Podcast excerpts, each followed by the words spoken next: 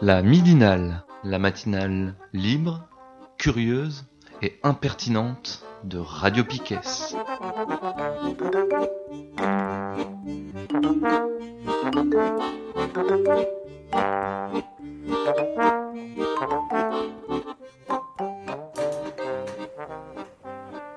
On sifflote ou pas?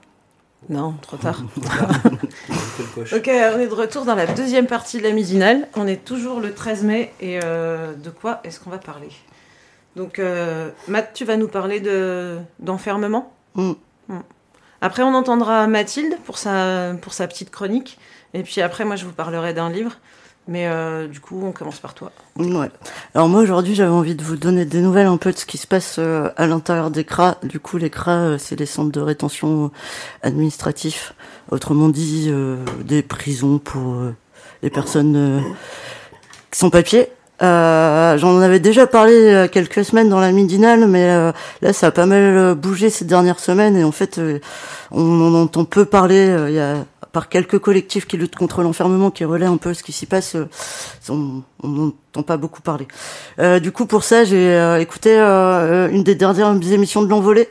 L'Envolée, pour ceux qui connaissent pas, c'est euh, un journal, mais aussi euh, une émission une fois par semaine euh, sur Fréquence Paris Plur- Pluriel, qui cause d'enfermement, de lutte anti-carcérale et de ce qui se passe à l'intérieur des, des tôles.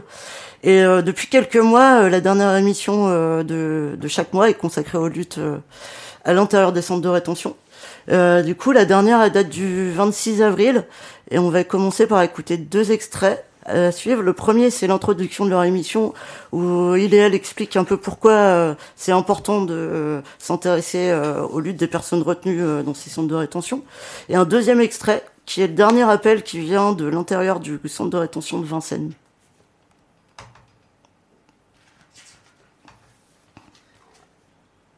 Euh, donc aujourd'hui c'est l'émission spéciale euh, CRA, euh, comme tous les derniers vendredis du mois. Et du coup en fait les CRA c'est les centres de rétention et c'est les prisons où l'État enferme les personnes qui n'ont pas de papier. Ouais. Et du coup, bah, on essaye quand, dans, le, dans le moment de cette émission à chaque fois de rappeler pourquoi en fait on, on décide de, aussi de faire une émission de l'envolée euh, sur les centres de rétention. On rappelle que euh, à l'envolée on est euh, contre tous les enfermements. Qu'en fait on essaye de, donner voix à, à toutes les luttes auxquelles nous on est connectés sur ces lieux d'enfermement. Effectivement, ces derniers mois en fait on a pas mal donné la parole à des gens, des copains, des copines de l'intérieur. Juste pour rappeler, donc un centre de rétention, c'est ce que tu disais, c'est un- c'est une prison pour sans-papiers que depuis le 1er janvier, c'est passé à trois mois, que quand ça a été créé, en tout cas quand ça a été officialisé, le centre de rétention, c'est euh, c'est trois jours. Le centre de rétention, officiellement, ça a pour vocation euh, de déporter les gens, et en, en réalité, c'est un truc qui, euh, qui, qui, mêle un peu les deux, quoi, qui est à la fois une... à la fois un endroit où on expulse massivement les gens. Euh, L'année dernière, c'est presque 20 000 personnes qui ont été déportées. Et c'est aussi un endroit où on enferme les gens et on punit les gens d'être sans papier, euh, avec l'idée de marquer les corps, les esprits, que les gens ils se souviennent et que le mot à l'extérieur il se diffuse, qu'il faut pas se révolter, etc. Qu'en fait, euh, derrière chaque contrôle d'identité peut se cacher, euh, peut se cacher un, un, un placement en centre de rétention et que derrière chaque dénonciation du patron, pareil quoi. Et, Et- puis, il y a des gros passages entre la prison et le centre de rétention. Déjà que les prisons en France, euh, c'est 30-40% d'étrangers. Mais après, il y a beaucoup de gens qui passent de la prison direct en CRA maintenant, avec la double peine, qui après reviennent à la prison. Donc, euh, tout ce système est lié, tout ce système de contrôle social. Et puis, même le lien entre euh, les prisons et les CRA et les HP, euh, ce qu'on voit souvent aussi en CRA. Donc, euh, finalement, si on, si on parle d'un lieu d'enfermement, il faut penser à tout ce système qui les rassemble et qui sert à faire peur aux gens, à les intimider, à, les bah, voilà, rabaisser, qu'ils n'osent pas se rébeller. Ouais, c'est ce qu'on en fait on, discutait juste avant l'émission et on se disait exactement enfin un, peu euh, à nouveau comment parler euh, du centre de rétention et c'est quoi sa place dans l'enfermement. En fait, enfin on se disait que c'était un peu de la même manière, enfin en tout cas d'une manière un peu différente, mais sur des sur des bases un peu pareilles, les mêmes trucs que les enfermements psy, c'est-à-dire c'est hyper invisibilisé par l'État, y compris dans, dans son outil répressif quand il veut le visibiliser, quand il veut montrer qu'il a, comme euh, là en ce moment avec le mouvement des gilets jaunes ou quand dans les quartiers ça s'embrase, en fait il y a un truc de euh, euh, l'État il essaye de jouer des muscles et en fait à ce moment-là l'État jamais il montre les centres de rétention, jamais il montre même pour traiter la question de l'étranger en fait de manière globale, il s'en parle pas tant que ça quoi. Et et euh, du coup, c'est un truc euh, que nous, on pense euh, qu'il est hyper important de, visibiliser. Et, ici, on essaie d'être un maximum le relais de ces luttes individuelles et collectives. pour rappel, ces derniers mois, il y a, a, eu pas mal de luttes dans, plein de centres de rétention. Il y en a toujours eu des luttes, mais en tout cas, il y a eu pas mal de luttes collectives relayées à l'extérieur et connectées avec l'extérieur. Et la semaine dernière, en fait, la semaine dernière, eh ben, ça... La semaine dernière, ça a repris au centre de rétention de Vincennes, au CRA 2B. Et donc là, on voulait euh, commencer l'émission euh, par un communiqué qui est sorti euh, cette semaine du centre de rétention de Vincennes suite à une grève de la faim de plusieurs jours. Nous vous écrivons cette lettre avec toutes les blessures dans nos cœurs et corps, derrière les barrières de prison que appelle CRA. Il n'existe pas de justice ni, ni les droits de l'homme. On se fait violer mentalement chaque jour par leur harcèlement. Nous écrivons cette lettre et nous savons bien que ça ne changera rien. Nous avons vécu beaucoup de problèmes avec cette dictature de la police. Nous avons fait une grève de la faim pendant cinq jours et après, ils nous ont obligés à manger par la force. S'il vous plaît, nous avons besoin de votre aide pour nous libérer de cet enfer parce que nous, sommes, nous ne sommes pas des criminels et la liberté, c'est d'abord dans nos cœurs. Les retenues du bâtiment B2, euh, de B, pardon, du CRA de Vincennes. Ouais. Ouais, voilà. Du coup, euh, ça, c'est le dernier appel de, des gens qui sont retenus au, centre de rétention de Vincennes, mais il faut savoir que c'est pas les appels de, de l'intérieur des centres de rétention, ils se multiplient depuis quelques mois, que ce soit Rouen, Lyon, euh, Vincennes, euh, Rennes, et que c'est des, vraiment des appels au secours sur les conditions de rétention, sur les euh, violences euh, des euh, des matons, je sais même pas si on les appelle des matons dans les centres de rétention, mais que les conditions d'enfermement sont vraiment vraiment atroces. Et, et je crois que ces personnes ont vraiment besoin que leur parole elle soit relayée et, et que enfin qu'il se passe quelque chose quoi. Et du coup, depuis quelques semaines, eh ben la révolte est grandie à l'intérieur euh, euh, d'autres centres de rétention, notamment à Lyon, où euh, des retenus ont tenté de s'évader le 13 avril. Et du coup, on va écouter euh, du coup un appel téléphonique qu'il y a eu pendant cette émission, qui vient de l'intérieur de du centre de rétention euh, de Lyon. Voilà. Allô, bonjour. Ouais, donc vous nous appelez du CRA de Lyon, c'est ça? Ouais, ouais, c'est ça. Bah, du coup, est-ce que vous voulez raconter un peu ce qui s'est passé ces dernières semaines? Ouais. Bah, on vous écoute, là, t'es en direct. Pardon? Oui, tu es en direct. Tu peux nous raconter tout ce que tu veux sur euh, ce qui s'est passé ces dernières semaines à Lyon. Euh, on est là pour ça. Ouais, bah, ok. Bah, écoute, euh, il y avait des évasions. Ok, cool. Et puis, bah, après les évasions, bah, les policiers d'ici étaient un peu, bah, un peu, comment dire, un peu méchants avec nous. Ils nous, nous mettaient des, des, des, Et ils sont déchargés sur nous, ils nous, ils nous tapaient avec les crémogènes. Et puis, euh, ils nous fermaient à, à 8 heures. Ok. Et, et puis, Dans les chambres et, et puis, en gros, on n'a rien, on a rien le droit de dire, on a, on a le droit à rien faire. Les visites étaient coupées. Ils ont coupé les visites, donc vous, ils ont complètement interdit les visites? Bah, pas complètement, mais pendant quelques temps. Hmm. Voilà, et bref, on est traités comme des sauvages un peu. Hmm. Et dès qu'on parle, on dit ouais, euh, ça, ça va pas, ça va pas. Ils disent on s'en bat les couilles, on s'en bat les couilles. C'est tout ce qu'ils savent dire, ils nous parlent mal, ils nous répondent mal.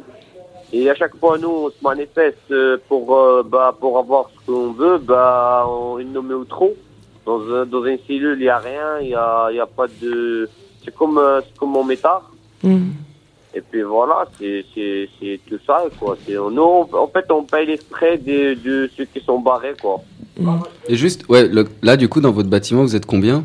Enfin, genre, Dans notre bâtiment, on est, on est à peu près. Euh... On est, entassés comme des. On est entassés comme des poissons, si tu veux. On est 5, 6 par, euh, par, par cellule. Euh, il y a combien de cellules vides, mais ils sont fermés. Et puis nous, on est entassés. Il y en a qui dorment par terre, il y en a qui dorment euh, dans les lits, mais c'est pourri, c'est sale, c'est dégueulasse. Il y a des fuites dans le couloir. Il y a, il y a, il y a, il y a les murs, ils sont dégueulasses. Il y a tout qui est dégueulasse, quoi. Et vous êtes en contact avec les gens des autres bâtiments un peu euh, vous, ça, ça, ça un peu ça s'est révolté un peu dans tout le dans tout le CRA ou plus dans, le, dans bah, votre bâtiment il y, avait les il y avait les manifestations dehors, bah, tout le monde y manifestait de, de l'intérieur, euh, voilà. Mm. Mais on était enfermés, mais les policiers essaient de cercler pour pas qu'on crée trop, mais quand même on a fait notre possible. Mais voilà, ils nous ont rentrés, ils sont enfermés quoi. Là c'était mardi ça, non? Non, ça c'était il y a même pas deux jours quoi, quand il y avait la manifestation là. C'était hier ou avant-hier. Ouais, ouais, et, en fait cette manifestation, elle faisait suite au fait qu'il euh, y avait eu. Euh, parce que, tu racontais. Oui. Ouais, une, tentative de suicide euh, bien vénère. Ah oui, ça oui, ça y avait. Mais après, tentation de suicide, ça n'a rien à voir avec l'évasion. Ouais, ouais, ouais non. Chose. Mais. Ouais, lui, il voulait pas le prendre, bah, parce qu'il avait des soucis. Il demandait juste des médicaments, il voulait pas lui donner des médicaments. Le mec, il se sentait pas bien. Et puis voilà, il en avait marre. Plus, euh, plus le mec, il vient de la prison, il sort de la prison, et puis il a trop de soucis dans sa tête. Et la seule chose qu'il a trouvé à faire, c'est de se suicider. Hmm. Et voilà. Et ici, bah, ça se passe mal tous les jours, ça se passe mal avec les policiers, avec... Euh, bref, ils ne respectent pas, quoi. Il, y en a, il y en a, ils sont gentils, mais il y en a, ils sont méchants. Et voilà, il y a toutes sortes de, de, de, de policiers euh, bizarres. Mais par rapport à l'évasion, on a entendu qu'il y a des personnes qui ont, qui ont essayé aussi de s'évader, mais qui n'ont pas réussi. Qu'est-ce qui s'est passé avec ces personnes euh, euh, après, par rapport aux flics? Qu'est-ce qu'ils ont fait? Ces personnes-là, ils sont tous en prison. Ah ouais. Et... Vous avez des nouvelles un peu? Hein Vous avez eu des nouvelles? Bah non, parce qu'ils sont en prison, on n'a pas de nouvelles d'eux. Moi, j'étais avec eux en garde à vue. Après, euh, moi, ça va, parce que j'ai pas, j'ai pas tenté de me sauver du centre, j'ai pas voulu m'évader. Et puis moi, ça va, ils m'ont juste donné euh, une provocation au juge d'ici chez moi. Mais du coup, pourquoi tu étais en garde à vue, toi? Bah, c'est justement pour l'évasion, parce que apparemment ils me reprochent qu'ils m'ont vu dans la caméra aider les autres, mais moi, bah, j'aurais dit que bah, c'est la vérité, que les autres m'ont mis la pression pour, euh, pour aider. Quoi. Euh, euh, en même temps, on te rappelle que là tu es en live, donc fais attention à ce que tu dis si tu vas aller devant le juge. C'est pas par rapport à nous, mais juste fais attention à toi. De toute façon, voilà, nous on est de votre côté, mais c'est une radio. Je voulais juste dire un truc, c'est surtout, tu vois, là tu parles des caméras. Et euh, moi, il me semble qu'ils ont mis du temps non, pour, le, pour, le, pour le copain qui a, fait, euh, qui a essayé de se suicider sur, les, sur les barbelés. Alors que pour une tentative d'évasion, les caméras, elles servent en fait là tout d'un coup, tu vois. Ouais, ouais, ouais. Bah, franchement, moi, personnellement, je ne je voulais pas m'évader. Donc, euh, j'ai aucun ouais, ça, t'inquiète même si je suis à la radio, bah franchement, euh, moi personnellement, j'ai rien à me reprocher parce que les policiers m'ont interrogé, euh, j'ai dit la vérité et voilà, moi, j'ai rien à me reprocher. À En même temps, tu vois, vu les conditions de merde dans lesquelles vous êtes retenu, euh, personne qui essaie de s'évader n'a rien à se reprocher plus généralement parce que voilà, c'est déjà un système complètement barbare. C'est compliqué, madame, c'est trop compliqué. Moi, déjà, je suis de nationalité marocaine. Je suis marocain et euh, euh, mon pays ne m'accepte pas chez moi et la France ne m'accepte pas. Et au lieu de me lâcher, ils vont encore de, envoyer des fax vers la Tunisie, vers l'Algérie, alors que c'est même pas mes pays. Ça. Mm. Moi, franchement, je comprends pas. Au lieu de me lâcher, livre après, moi, je fais ma vie ailleurs. Ils veulent pas. Donc euh, ils font tout pour euh, pour euh, pour fatiguer les gens, pour donner des cachetons, pour tous les jours ils nous donnent des cachetons dans la bouffe, dans tout. Et après madame, on dort, on fait que dormir en fait ici. Voilà. Euh, du coup, pour continuer euh, sur ce qui s'est passé à Lyon, euh, moi j'avais envie de lire, ça, ça, va être un peu long, mais le compte rendu du procès des quatre personnes qui ont tenté de s'évader. Euh, parce que je trouve c'est assez hallucinant sur le mépris de la justice euh, du procureur et même euh, des avocats commis d'office. Du coup, c'est un article que vous pouvez retrouver sur le site Mutu de Lyon qui s'appelle Rébellion, qui s'appelle Un chien on l'enferme chez vous pendant 48 heures, il va tout faire, même il va se suicider. du coup, ces personnes ont pris 4 mois ferme hein, de prison. et bien évidemment, ils avaient essayé de les juger en comparution immédiate dès le 18 avril. Euh, il y avait une, des personnes qui avait refusé euh, la comparution immédiate pour euh, raison de santé, parce qu'elle a la maladie de Crohn, ce qui n'a pas empêché, en attendant leur procès, de se faire enfermer à la maison d'arrêt de Villefranche. du coup, le compte rendu de l'audience du 3 mai, euh, on reproche aux quatre personnes une tentative de soustraction et une mesure de rétention administrative le 13 avril, le 13 avril et pour deux d'entre elles, la dégradation ayant causé un dommage grave dans le mur du centre de rétention. Dégradation commise par plusieurs personnes en qualité d'auteur ou de complice. Le juge résume les faits. À 17h45, le 13 avril, l'alarme du CRA se déclenche. Deux flics arrivent et voient un trou creusé dans un mur extérieur donnant sur une coursive. Les flics voient trois personnes en train d'escalader et une qui repasse à l'intérieur du CRA. Tous seront interpellés. Du coup, la juge montre des photos, euh, vue aérienne et plan du CRA avec matérialisation du trou aux assesseurs et décrit le dispositif qui barricade le CRA. Sur, sur la coursive, il y a des haies avec derrière un grillage de 4 mètres et le dernier mètre est constitué de panneaux inclinés vers l'intérieur, eux-mêmes terminés par des herses pointus. Pour le trou, les prisonniers sont servis d'une grille de caniveau pour creuser un mur de 45 cm qui fait de parpaing, plâtre et moellon. Le trou a été creusé dans le mur d'un local que la juge qualifie de salle de détente avec une machine à café. Elle continue sa rubrique Trip Advisor de ce qu'on croit être un club med et parle d'une sorte de sas qui permet d'accéder à une cour de détente. Pour rappel, outre le fait que la machine est en service, c'est précisément dans ce local et dans cette cour que les détenus du CRA subissent régulièrement la répression, où ils sont parqués, matraqués et gazés. La vidéosurveillance permet aux flics de se repasser toute la scène qui a commencé vers 13h30 et elles identifient des personnes avec une responsabilité bien marquée. Celles-ci vont être poursuivies selon une autre procédure et seront jugées prochainement. La juge mentionne que les prisonniers ont fait beaucoup de bruit au prétexte d'encourager un match de foot pour essayer de couvrir le bruit du trou en train d'être creusé. Alors, les quatre personnes auront connu l'effet de tentative d'évasion la juge ne peut s'empêcher d'ajouter il était difficile de faire autrement. Elle interroge ensuite chacun. Elle appuie sur le fait que le PV mentionne que l'un soit repassé à l'intérieur en la, en voyant la police et qu'il est cassé. Le détenu se défend de l'erreur de traduction. La juge coupe court. L'interprète a dit ce que vous lui avez dit. Il n'a pas inventé. Un autre explique qu'il était arrivé depuis 40 minutes au CRA et qu'il n'a rien à voir avec ça. La juge s'adressant à D qui a choisi de se défendre lui-même. Concernant votre participation au fait, vous êtes blessé en tombant du grillage. Vous n'êtes pas parvenu à l'escalader. Vous dites que vous avez entendu parler de l'évasion qui était en projet en début d'après-midi. Vous contestez avoir participé aux dégradations où vous avez vu le trou se creuser. Vous reconnaissez par contre que vous y êtes intéressé, que vous avez fait du bruit, que vous avez donc évidemment participé à cette tentative d'évasion qui a échoué. Alors qu'est-ce que vous souhaitez dire? Je voulais dire que je ne suis pas d'accord avec l'avocate. Pendant la garde à vue, on m'a posé des questions. Sur quoi vous n'êtes pas d'accord? Je ne suis pas d'accord parce que c'est pas ce que j'ai dit, ce qui est écrit. Moi, j'ai pas participé à la dégradation, et eux, ils ont écrit que j'ai participé à la dégradation. Il a beaucoup de choses. J'avais une avocate à côté de moi. J'ai demandé, j'ai dit, je n'ai pas dit ce qu'il est écrit trois fois. Je l'ai dit à l'avocate. Tout ce qui est écrit, c'est pas ce que j'ai dit. J'ai pas eu accès à mon dossier jusqu'à aujourd'hui. Je n'ai pas vu mon dossier. Je sais pas ce qu'on me reproche. J'ai pas eu de réponse. J'ai refusé d'avoir un avocat. Et pourquoi vous avez refusé? Parce que j'ai perdu confiance. Il parle de son PV de garde à vue. J'ai lu ce qui était écrit trois fois, je lis, j'étais pas d'accord. Une deuxième fois, je relis, j'étais pas d'accord. Une troisième fois, elle n'est pas intervenue. Et puis à un moment donné, elle m'a dit, ça commence à bien faire. Voilà l'avocate ce qu'elle m'a dit, donc j'ai refusé d'avoir un avocat.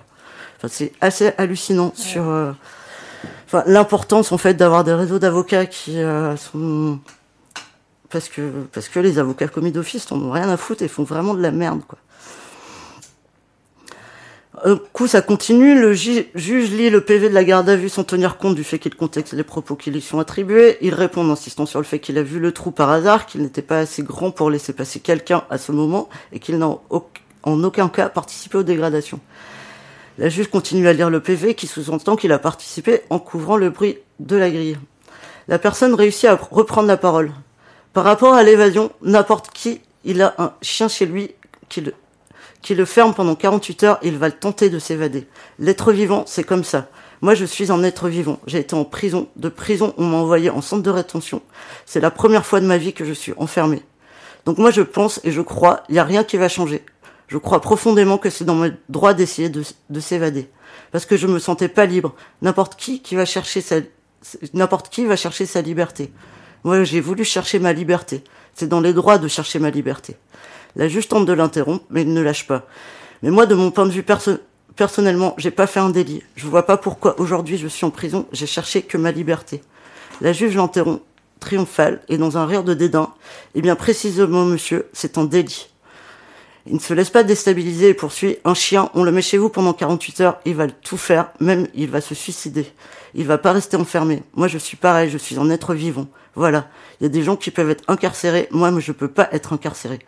La juge s'impose et dans un ton condescendant et moralisateur fait la leçon. Alors je vous explique une chose, si vous ne comprenez pas la différence entre un chien et un être humain, le chien ne connaît pas la loi et vous, vous la connaissez. C'est la seule différence. On en a fini avec les faits, je n'ai pas de questions.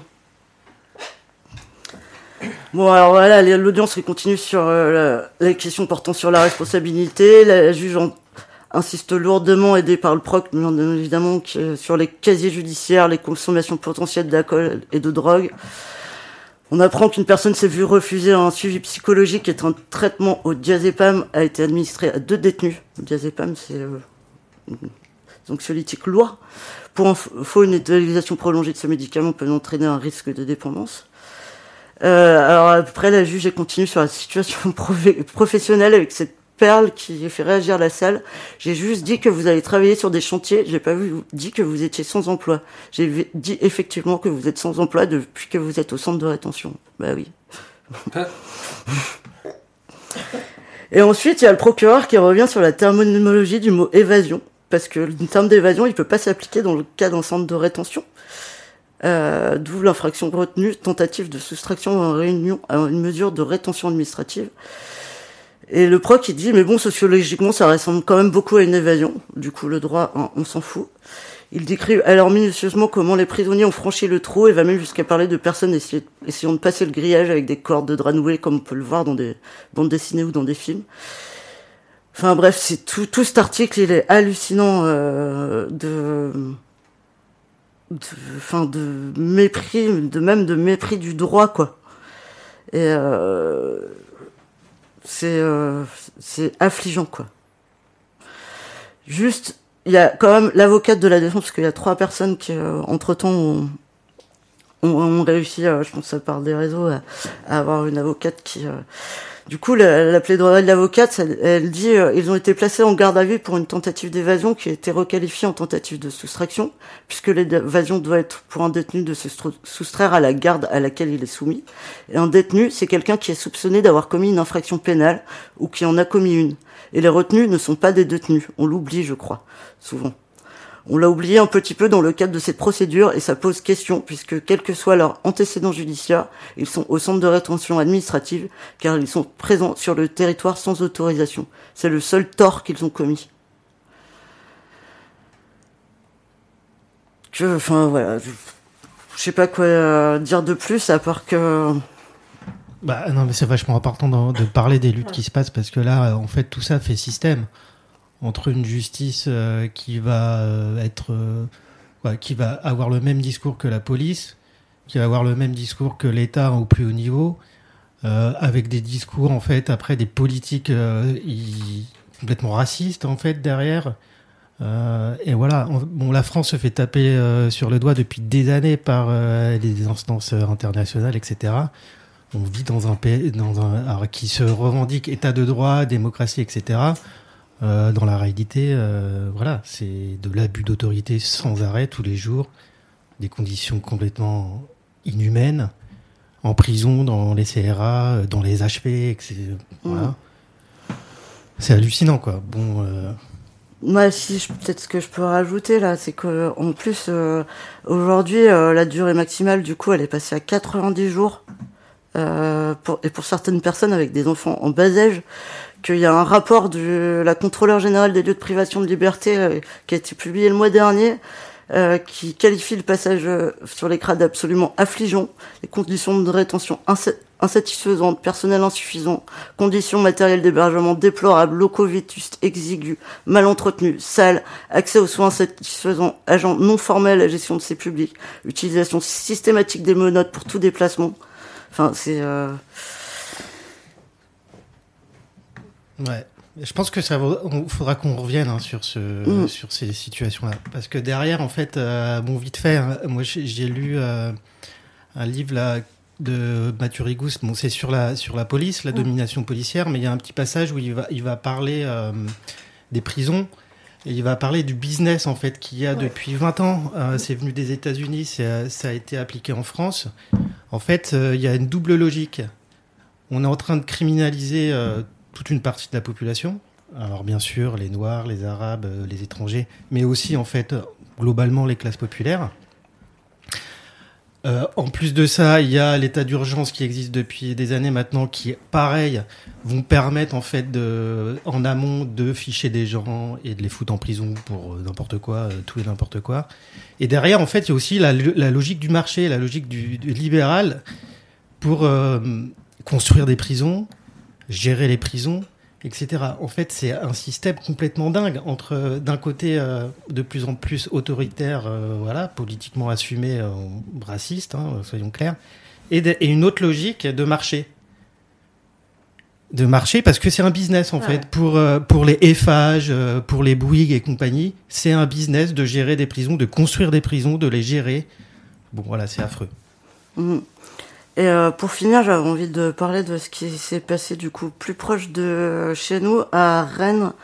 Euh, du coup, il y a eu une révolte incendiaire au centre de rétention de Saint-Jacques-de-la-Londe euh, lors de l'expulsion d'un migrant dans la nuit de jeudi à vendredi dernier, euh, aux alentours de 3 heures du matin. En fait, les flics sont entrés dans les bâtiments de centre de rétention pour, ou, pour expulser, venir une, expulser une personne sans papier en le mettant de force dans un avion. Euh, du coup, la personne a été finalement renvoyée dans son pays, mais cette expulsion, pour une fois, elle s'est pas passée dans le calme.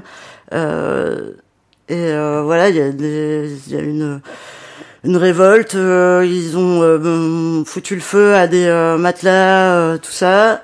et du coup, il faut voilà, c'est plus proche de chez nous, c'est à Saint-Jacques. Peut-être il y a moyen de essayer de, de prendre des nouvelles et, et, de parce que bon déjà on imagine que ce qui va se passer pour les personnes qui sont révoltées et puis euh, c'est peut-être plus possible de de prendre de nouvelles, d'organiser des rassemblements, des rassemblements, d'aller faire des parloirs sauvages à côté du centre de rétention. Voilà. Et puis pour euh, avoir plus d'infos du coup sur ce qui se passe dans l'écran, il y a moyen d'écouter l'envolée du coup toutes les semaines. Ouais, c'est ce que j'allais dire. ils ont un site internet qui est vachement bien fait. Ouais. Euh, il y a aussi euh, pour euh, alors ça, ça concerne un peu plus ce qui se passe dans l'écran en région parisienne un, blog qui s'appelle Abat l'écran sur noblogs.org et à Lyon il y a il y a aussi un blog qui s'appelle crame ton cra Lyon tout attaché .noblogs.org voilà et puis on, met les liens ouais on, on mettra les liens et puis on, essaiera d'en reparler euh, dans les prochaines euh, midinales, euh, donner des nouvelles un peu. Ouais, ça, et puis, et puis aussi, sans doute, on, commence à, enfin, on commence à en parler, de dire que sur, sur l'année prochaine, sur Radio Piquet, on pourrait aussi diffuser les, émissions de, de l'envolée. Bon, c'est bien. Ça va être dur de faire une transition. bah, du coup, on fait un, un une petite bulle euh, plus légère pendant trois minutes. Donc c'est euh, c'est Mathilde qui nous a envoyé sa petite chronique.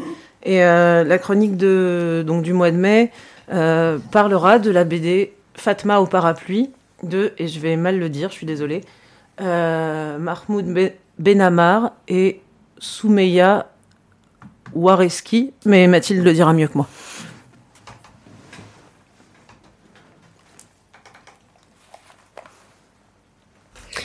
Tu sais ce qu'on raconte sur la maison des parapluies? Il paraît qu'elle est habitée par une femme. Lalaoum, elle s'appelle. Le jour, elle répare des chaussures et des parapluies, mais la nuit, la nuit, les masques tombent et Lalaoum révèle son vrai visage. Parfois, la nuit, la lumière est allumée. Et crois-moi, vaut mieux pas savoir ce qui se passe à l'intérieur. Et si tu regardes par la fenêtre, fais gaffe à ce qu'elle ne t'attrape pas. Bonjour à toutes et à tous. Peut-être que certains d'entre vous se souviennent que l'année dernière, à peu près à la même époque, j'avais eu le plaisir de rencontrer l'auteur de bande dessinée Lena Merej pour nous parler de Laban et confiture ou comment ma mère est devenue libanaise aux éditions Alif Bata. Alif Bata est une maison d'édition basée à Marseille dont l'objectif est de promouvoir des œuvres issues du monde arabe et du bassin méditerranéen. Il y a quelques jours est parue une autre merveille d'Alif Bata qui s'intitule Fatma au parapluie de Mahmoud Benabar et Soumeya Wareski, traduit de l'arabe par Lofti Nia. Dans ce premier volet d'un diptyque, nous rencontrons plusieurs femmes, toutes prénommées Fatma, habitantes de la Casbah d'Alger, dans leurs tâches quotidiennes. L'une d'entre elles, Fatma au parapluie, semble les connaître toutes, à mesure qu'elle leur rend visite pour leur vendre ses herbes fraîches. À travers les sublimes planches de cette BD, la Casbah nous apparaît comme un lieu palimpseste et labyrinthique, où chaque mouvement est observé, chaque parole est répétée, et où les ragots se propagent comme une traînée de poudre. Une Casbah où les personnages intriguent plus qu'ils ne révèlent, apparaissent et puis disparaissent comme des souvenirs, qui semblent hanter Fatma au parapluie. Quelques planches nous sortent de ces scènes claustrophobiques avec des prises de vue extérieures, des terrasses où jasent les voisines, ou encore du jardin de Fatma au parapluie qui surplombe le port d'Alger. Qui est Fatma? Quelle est son histoire? Et d'où lui vient son surnom de Fatma au parapluie? Et qui est cette vieille femme, Lalaoum, qui répare des chaussures, mais concocte des breuvages destinés à faire naître des garçons? Autant d'interrogations et de curiosités que suscitent ces planches incroyablement belles, denses et privilégiant les plongées, contre-plongées, ou les gros plans sur les mains, les regards, se plaçant parfois dans les angles ou au niveau du sol pour traduire cet endroit mystérieux qu'est la maison au parapluie, qui inspire les enfants de la Casbah à se raconter mille et une histoires plus terrifiantes les unes que les autres. Alors je vous invite à découvrir cette œuvre dense, magnifique, et je vous retrouve le mois prochain pour une dernière chronique. Et voilà, merci Mathilde. Euh, du coup, moi, je vais enchaîner aussi sur euh, un livre. C'est un peu le bordel dans ma tête parce que c'est c'est un livre qui, qui, qui m'a ému beaucoup. Alors, ça s'appelle Amianto, une histoire ouvrière. C'est de Alberto Prunetti et c'est aux éditions Agone. Et euh, tout est dans le titre. Donc, Amianto, c'est un livre qui va parler de l'amiante. Euh, c'est un livre qui va en parler avec beaucoup d'émotion. Et pourquoi, euh, pourquoi ça me touche autant? Déjà parce que c'est remarquablement écrit, mais aussi parce que euh, c'est quelque chose dont on ne parle jamais à Brest. et pourtant, vu le, travail industriel qui s'y passe, notamment au port, on a quand même pas mal de camarades qui, qui ont failli avoir euh, leur vie salariée et puis après euh, leur vie de liberté, c'est-à-dire leur retraite. Ils ont failli parce qu'ils sont, ils sont morts en fait. ils sont morts juste après, ils sont morts deux ans après. Et, et, on n'en parle jamais. Et quand on commence à essayer d'en parler, personne ne veut l'entendre. Les camarades de Damen le savent bien. ils essaient en ce moment, hein, depuis, et même depuis trois ans ou quatre ans, euh, de, lutter euh, contre contre des décisions abjectes, euh, à savoir, il y a une loi qui existe en France qui dit que si tu es un travailleur exposé à l'amiante, tu gagnes, alors là, vous entendez les milliers de guillemets que je mets, tu gagnes des années où tu as le droit de ne pas travailler, sauf que cette loi est systématiquement attaquée tout le temps, et que et que bah, globalement, euh, les travailleurs et les travailleuses exposés à l'amiante euh, ont juste le droit de crever, et tout le monde s'en fout en fait. Et, euh, et donc ce, ce livre-là, qui est disponible à la petite librairie, je j'en avais pas entendu parler, il m'est tombé dans les mains, et donc Amianto. C'est donc Alberto Prunetti, c'est un, journaliste, écrivain italien qui, euh, pour la première fois et dans la douleur, va raconter une histoire qui lui est pas du tout étrangère puisqu'il va raconter l'histoire de son père.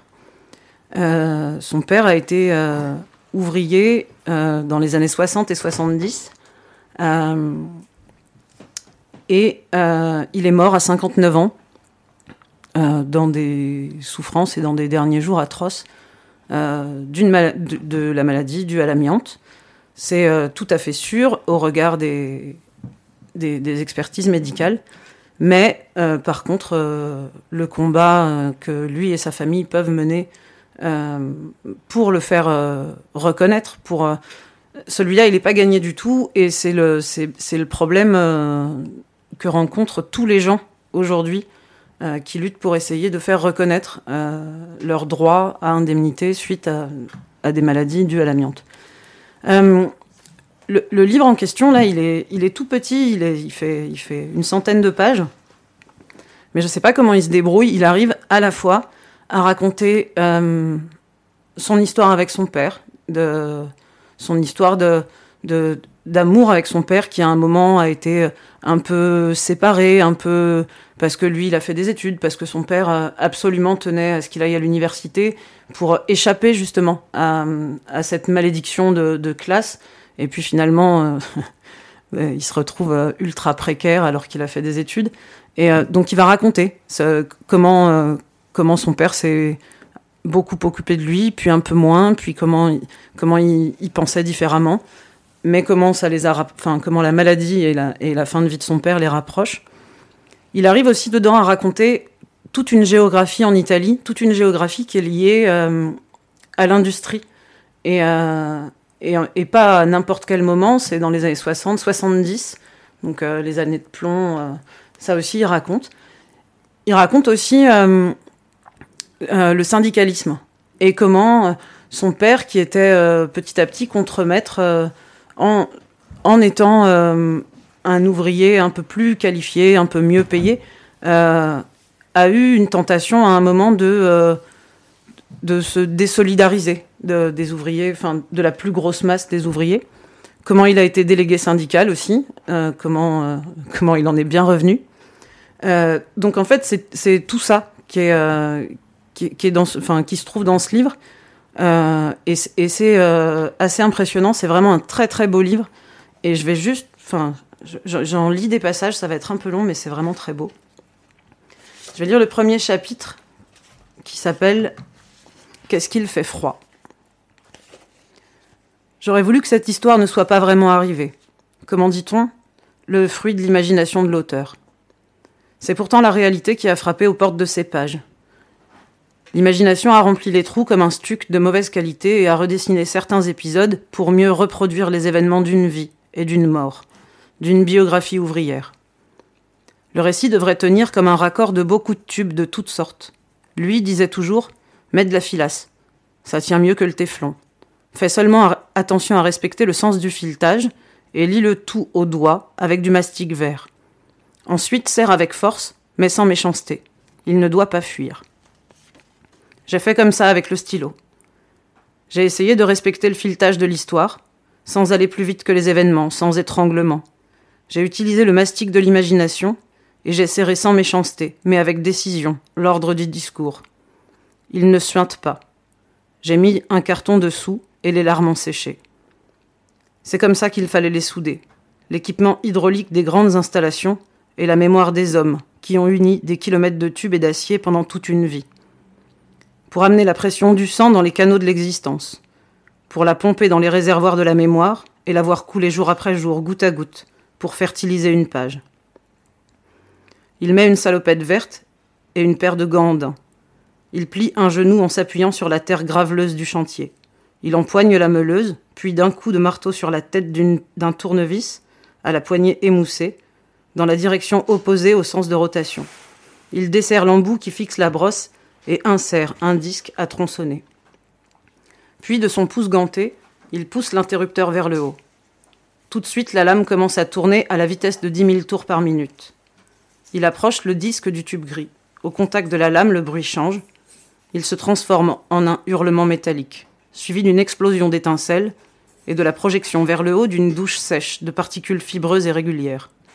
Ce sont de petits dards cristallins, des éclairs invisibles capables de descendre le long de l'œsophage, de se laisser glisser dans les poumons et de rester attachés à la plèvre pendant 20, 30, 40 ans même, produisant une blessure mal cicatrisée, dont l'organisme ne réussit pas à venir à bout et qui engage un processus de dégénérescence cellulaire, une tumeur. Il déploie une rallonge industrielle qui se déroule le long du périmètre d'une citerne pleine d'hydrocarbures. Le terrain est couvert d'huile dense et visqueuse, d'un noir ayant viré au cobalt. Il relie la soudeuse au câble électrique, fixe la pince à un élément en métal, insère une électrode dans la seconde pince, puis la pose par terre. De sa main gauche, il empoigne un masque de soudeur et l'approche de son visage. Un autre ouvrier saisit une bâche gris sale et la déroule au-dessus de lui. Maintenant, il est dans le noir complet. De la main droite, il empoigne la pince, il approche l'électrode de métal. La lumière jaillit, violente, amortie par le verre fumé du masque. Des étincelles pleuvent depuis la pointe de l'électrode qui se consume rapidement, faisant fondre et se transformer en grumeau un métal autour d'un autre métal. Lorsque l'électrode est complètement fondue, l'homme, toujours sous la bâche, saisit le marteau, et dans l'obscurité, il devine facilement le grumeau encore incandescent, mais déjà solidifié. Il tape sur le grumeau avec la tête du marteau et casse l'écorce de scorie autour du point de soudure. Soudé à quelques centimètres d'une citerne de pétrole, un travail dangereux. Une seule étincelle est capable d'amorcer une bombe, qui peut emporter une raffinerie. C'est pour cela qu'on vous dit d'utiliser cette bâche gris sale qui résiste aux températures élevées, car elle est produite avec une matière légère et indestructible, l'amiante. Avec elle, les étincelles restent prisonnières, et vous, vous restez prisonnier avec elles. Et sous la bâche en amiante, vous respirez une substance libérée par la fusion de l'électrode. Une seule fibre d'amiante, et dans 20 ans, vous êtes mort. Donc ça commence comme ça.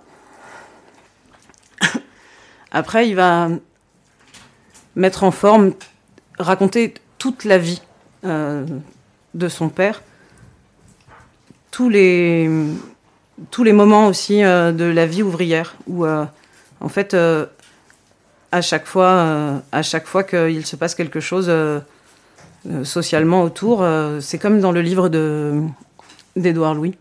À chaque fois qu'il y a y a un événement politique, c'est comme si le, corps de son père, au départ, il devient bionique. Il a des dents toutes neuves, il a des lunettes, il a un appareil auditif. Et puis petit à petit, après, il y a tout qui s'effondre, il y a tout qui lâche, quoi. Et c'est à chaque fois, c'est relié. à chaque fois, il le relie à des événements politiques et aussi à une géographie de l'Italie qui s'effondre et qui, et qui ramasse, quoi, et qui devient des zones complètement infestées, complètement mortes. C'est, enfin, c'est vraiment remarquablement écrit. Et je lis juste un, tout petit passage de la fin. Enfin, un tout petit, non, c'est pas vrai. un passage de la fin. Telle est son histoire. L'histoire ouvrière d'un type quelconque. Une histoire comme il y en a tant.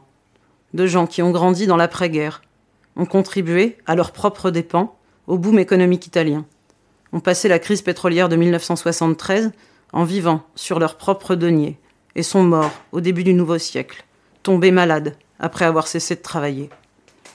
Tués par un terrible serial killer qui sévissait à Casala, Monferrato, à Tarente, à Piombino et dans des dizaines d'autres lieux.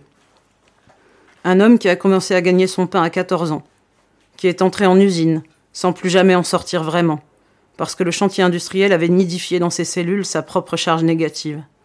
Un homme qui a été contraint, pour des raisons professionnelles, d'exposer son propre corps à toutes sortes de métaux lourds.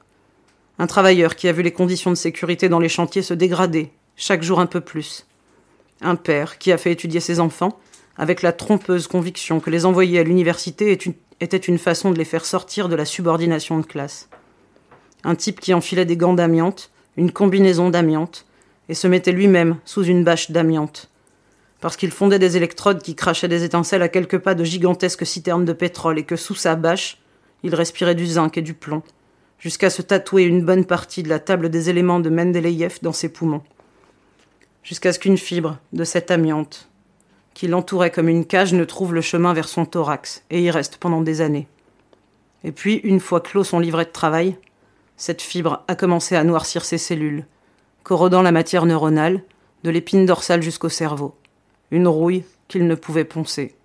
Des lésions, des lésions cérébrales qu'il ne pouvait souder.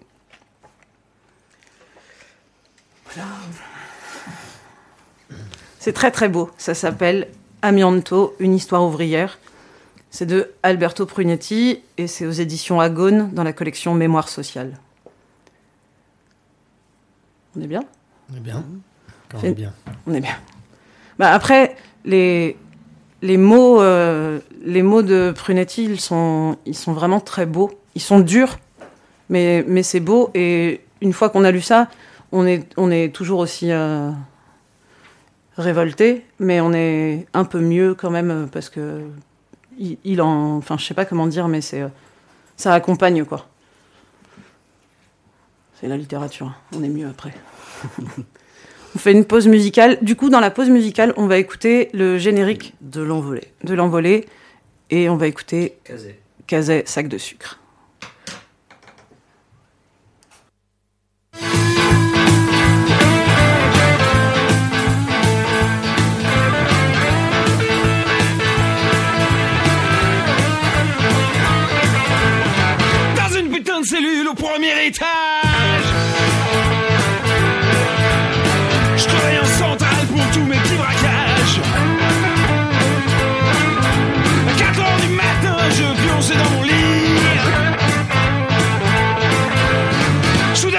Et quelqu'un pousse un cri. Y'a du baston dans la tôle. Y'a du baston dans la tôle. Y'a du baston dans la tôle. Fait les mecs, ça va saigner sont commencé à l'aile gauche de la tour. Déjà tous mes potes se mettent à saccager les pions.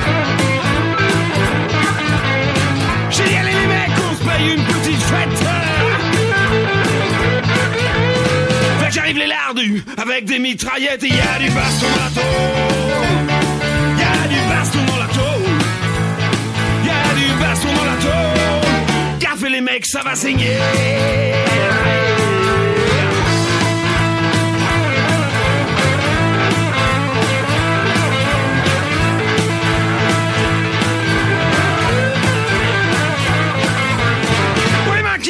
sortez de la bande de rats si vous arrêtez pas. Tu lâches le radis, je préfère encore crever. On a des allumettes, on va tout faire cramer. Y'a du baston dans la tôle. Y'a du baston dans la tôle. Y'a du baston dans la tôle. Qu'a fait les mecs, ça va saigner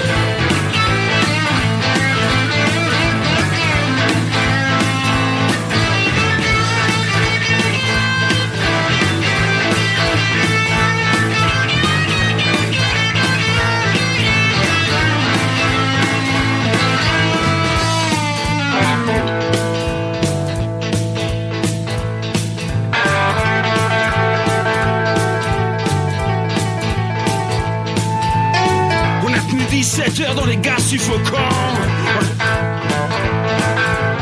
On a tous dérouillé, mais maintenant de temps en temps, il y a du baston dans la tôle. Il du baston dans la tôle. Il du baston dans la tôle. Qu'a fait les mecs, ça va signer. Allez avec moi. Il y a du baston dans la tôle. Il y a du baston dans la tôle. Il y a du baston dans la tôle. Qu'a fait les mecs, ça va saigner.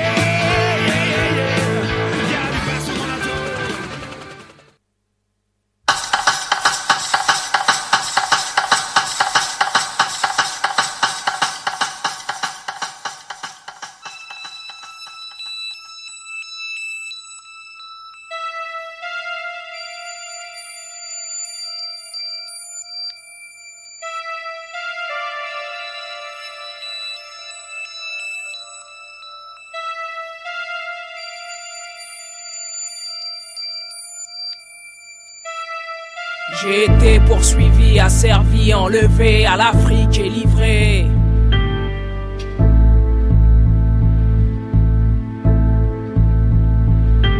Le matin au lever, j'accomplis mes corvées, ma vie est rivée.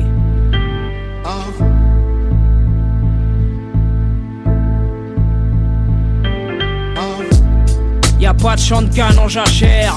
Tous les jours on y laisse sa sueur et sa chair. Et nos pauvres corps meurent sans repos ni fraîcheur. Avec chapeau et foulard pour contrer la chaleur Descendant de ces féroces croisières négrières On garde force et courage en chantant à plusieurs. Il n'y a pas que le salaire pour creuser nos malheurs. Nos anciens tortionnaires sont nos nouveaux employeurs. Après avoir brûlé les barrières Arraché la lanière du fouet Lever les paupières vers la lumière.